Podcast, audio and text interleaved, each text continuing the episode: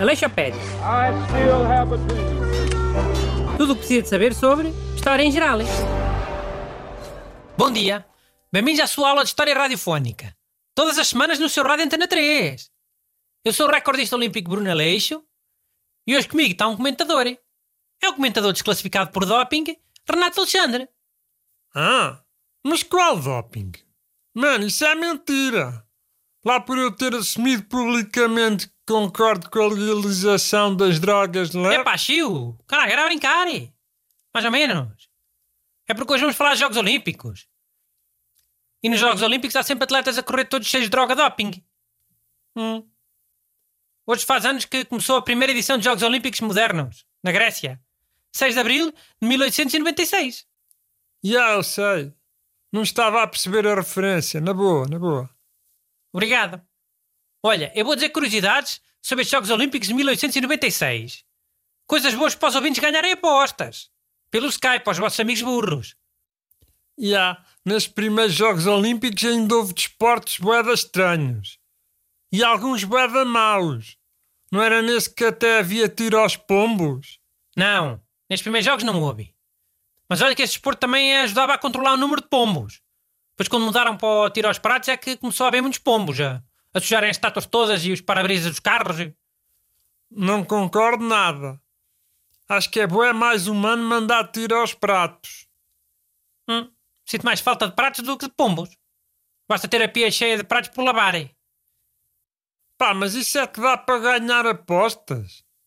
Olha, essa não me ganhavas a mim, de certezinha. Eu já sabia isso do tiro aos pomos nos Jogos Olímpicos. Não, caluda. Essa porcaria dos pomos não é, nem é Jogos Olímpicos de 1896? Olha esta curiosidade, mas é. 1896. O primeiro lugar ganhava uma medalha de prata e um ramo de oliveira. O segundo lugar ganhava uma medalha de bronze e um ramo de loiro. E o terceiro, sabes o que é que ganhava? Eu não. Era o ouro e um ramo. Estava trocado. Não. O terceiro lugar ganhava. Nada. Fogo? Nem um ramo de alguma cena? Nada. E um ramo de loiro é muito melhor que um ramo de oliveira. Estava trocado. Em primeiro lugar é que devia ficar com o ramo de loiro. Loiro sempre dá para temperar a carne. Mas o ramo de oliveira simboliza a paz. É mais simbólico que o louro. Pá, a pomba também simboliza a paz e passados uns anos já estavam aos tiros aos pombos nos Jogos Olímpicos. Bela coerência também. E há também é verdade. Um bocado hipócrita. Pá. Então olha outra curiosidade de 1896. Aquilo houve muito poucos atletas a sério a jogar os jogos, sabias? A maior parte das pessoas que jogavam eram gregos normais que moravam lá. E turistas que por acaso andavam a passear na Grécia. Hum, ok, acredito. Mas tipo, então os esportistas a sério ganharam bem facilmente, não é? Não, senhora. Só para veres, houve um irlandês chamado Johnny que tinha ido só a passear à Grécia. E um amigo inscreveu na modalidade de ténis. Esse Johnny até teve que pedir uma raquete emprestada aí. E até jogou de sapatos. Daqueles de sola lisa que escorregam muito. Mas mesmo assim fez o primeiro lugar no ténis. Ténis sozinho e ténis a fazer par com outro gajo. Fónix, a sério? Alta história. Dava um filme. Oh, não dava nada. Aquela era tudo ao calha. Olha a Áustria, por exemplo. Mandou para lá um gajo para a esgrima. Sabe o que é que ele ganhou? Esse gajo da esgrima? Sei lá, ele não foi esgrima. Não, ganhou ciclismo. Uma corrida de 12 horas que havia.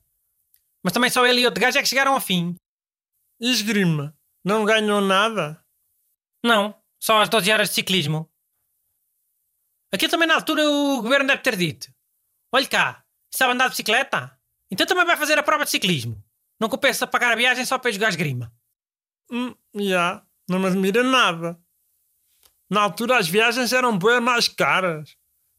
Ainda não havia o conceito de low cost travel. E a Alemanha mandou para lá um atleta chamado Carle, que participou nas provas todas em que era preciso ter força nos braços. Foi aquela ginástica que tem umas argolas, foi escalada, foi luta greco-romana, levantamento do peso, atirar peso para longe, tudo. Ele ganhou algumas medalhas e ramos de loiro de oliveira, hein? nessas provas de ter força nos braços.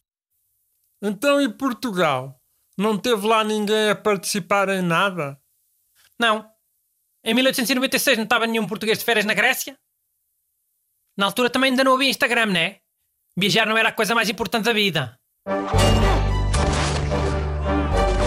Aleixo Pérez. Tudo o que precisa de saber sobre História em Geral.